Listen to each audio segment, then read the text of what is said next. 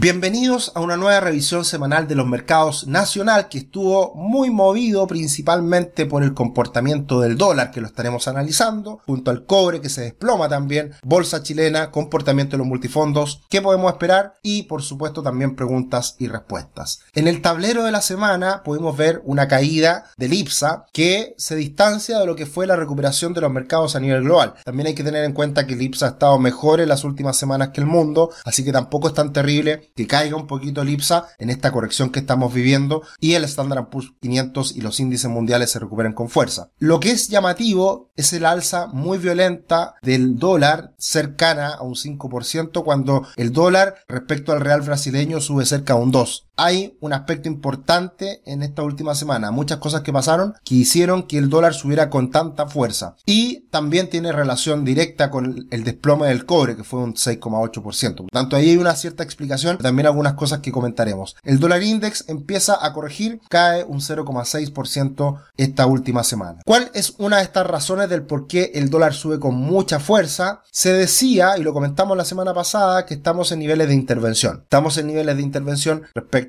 a las intervenciones pasadas del Banco Central, pero uno de sus consejeros, en este caso Pablo García, dijo que no están las condiciones para intervenir. Y creo que la ruptura del máximo histórico de los 880 pesos del dólar, sumado a esta declaración, poco, ¿cómo, calificarla? Como una declaración poco acertada, la declaración de Pablo García, en, un momento en donde el dólar alcanzaba máximos históricos, y llevaron a esta fuerza inusitada de un alza de 40 pesos aproximadamente en el dólar en la última semana. Entonces, no fueron muy buenas declaraciones del Banco Central. Eh, con eso vemos este impulso muy violento, alza de 40 aproximadamente el dólar, ruptura de máximos, máximos históricos y por supuesto esto enciende las alarmas de que la inflación va a seguir alta por un tiempo más y también cuando alcanzamos estas alturas es más difícil también para ver correcciones y, y reversiones importantes en los precios. Por lo tanto, se está jugando un poquito con fuego y desde ese punto de vista lo que vimos hacia el final de la semana, ya con el mercado cerrado, a eso de el viernes 6, 7 de la tarde, el ministro de Hacienda, el Ministerio de Hacienda anuncia finalmente una venta por hasta 5 mil millones de dólares en el mercado cambiario. Esto es súper importante porque van a ser ventas en un periodo de tiempo acotado, ventas de 200 millones de dólares por día y como hemos visto en intervenciones pasadas, una intervención por cada mil millones de dólares genera un movimiento de aproximadamente 6 pesos en el dólar, 5 o 6 pesos. Por lo tanto, estamos hablando de que podría darse una corrección en la apertura del próximo día martes, entendiendo que el lunes es feriado, de aproximadamente 20 a 30 pesos. Esa es la estimación que yo contemplo. Desde ese punto de vista vamos a llegar a niveles de 890, 900 pesos y de todas formas no va a lograr esta intervención contener los precios y que vuelva a situarse bajo los anteriores máximos históricos en 880. Por lo tanto, se va a dar una corrección después de la ruptura que es absolutamente normal y luego estaremos muy pendientes a lo que pasa en el mundo para ver si es que esta corrección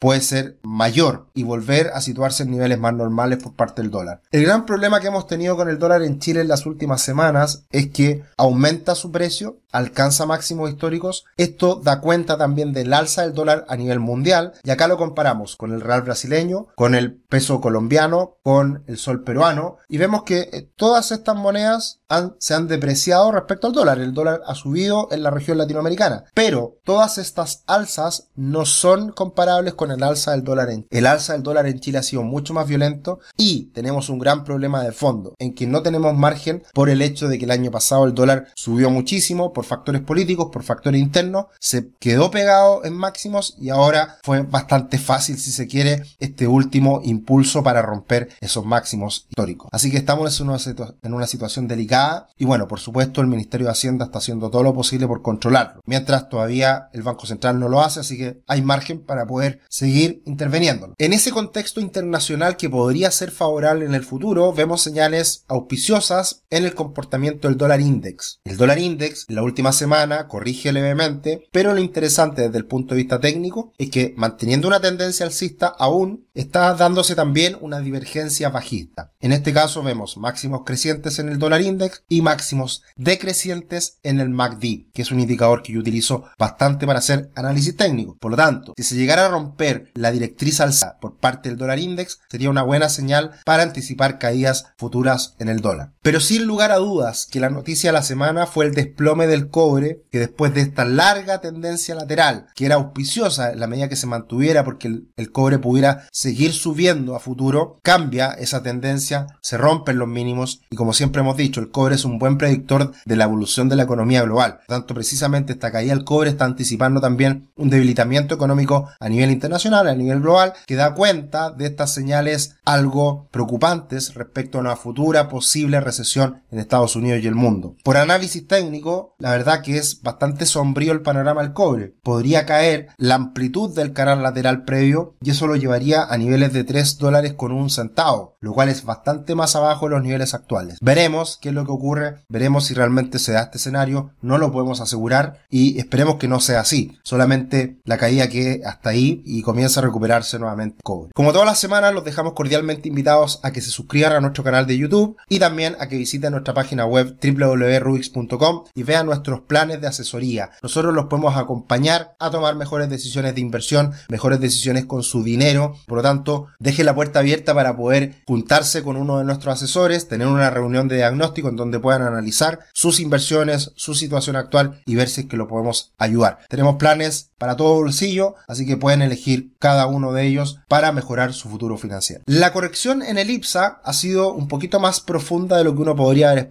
esperado previamente. La corrección hasta los 5.000 puntos eh, no logró aguantar, cayó un poquito más, pero se mantiene la tendencia alcista por esta línea eh, azul con pendiente positiva que pasa hoy día aproximadamente por los 4.900 puntos. Así que mientras se mantenga este soporte, esta directriz alcista, todavía podemos estar tranquilos respecto a la evolución del IPSA, de la bolsa chilena. Y en ese sentido, última semana tuvimos pocas salsas. Las salsas que llaman la atención son CCU sobre el 6%, Sokimich sobre el 5%, pero el resto todo bastante debilitado. Y en ese sentido tenemos a la TAM, como dijimos la semana pasada, con este anuncio ya definitivo de junta accionista y aumento capital, cae un 20%, creemos que todavía le queda bastante por caer y otras acciones también caen con fuerza. CAP un 9,13%, BCI cerca de un 9, al igual que SL. El comportamiento de la bolsa de Chile junto a la bolsa de Brasil bastante parecido, no cambia mucho ese panorama latinoamericano de debilidad en un contexto en donde las materias primas están cayendo en el mundo y por lo tanto afecta a estos países dependientes de las materias primas. Y mirando el comportamiento de los multifondos, sigue la recuperación importante de la renta fija chilena, lo cual es muy positivo para los créditos hipotecarios. Seguimos viendo semana a semana que siguen cayendo los créditos hipotecarios, que da cuenta del mejor escenario de la renta fija. La última semana sube un 2,38%, un 2,40% el, el conjunto, el promedio del multifondo E, así que un muy buen mes de junio estamos cerrando. También eso ayuda al multifondo C, que sube en la última semana un 1,6, en el mes también positivo, y eh, también sube el multifondo A, ayudado por supuesto por la recuperación de la bolsa y también la recuperación del dólar, pero de todas formas en junio el comportamiento del multifondo A, de los fondos más riesgosos, sigue siendo a la baja, sigue siendo de corrección, pero hay señales de esperanza ahora con lo que vimos la última semana. Bien, ¿y qué podemos esperar de cara a las próximas semanas? Ya nos estamos acercando al plebiscito de la convención de la, de la nueva constitución y vemos que ha sido bastante paupérrimo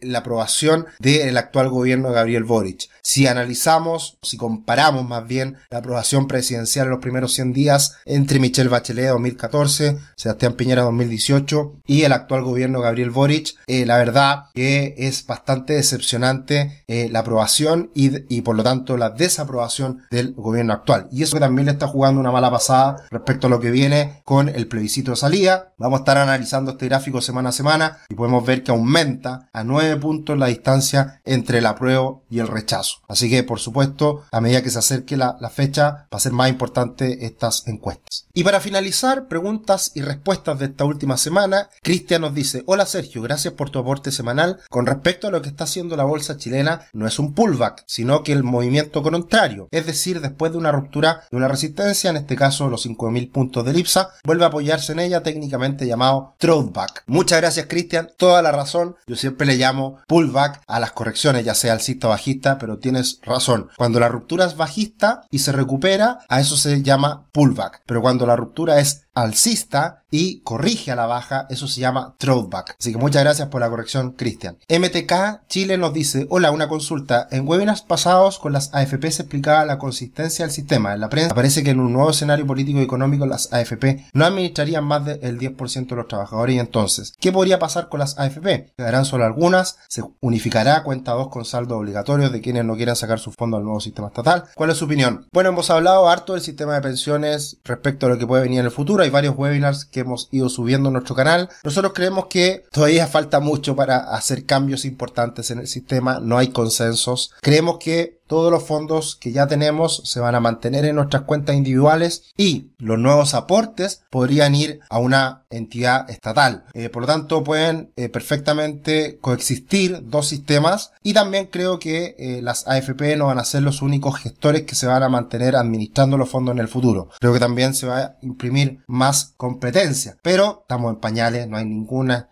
ningún acercamiento a un posible acuerdo. Falta mucho por debatir y la verdad que es difícil saber cómo va a quedar el sistema de pensiones en Chile a futuro.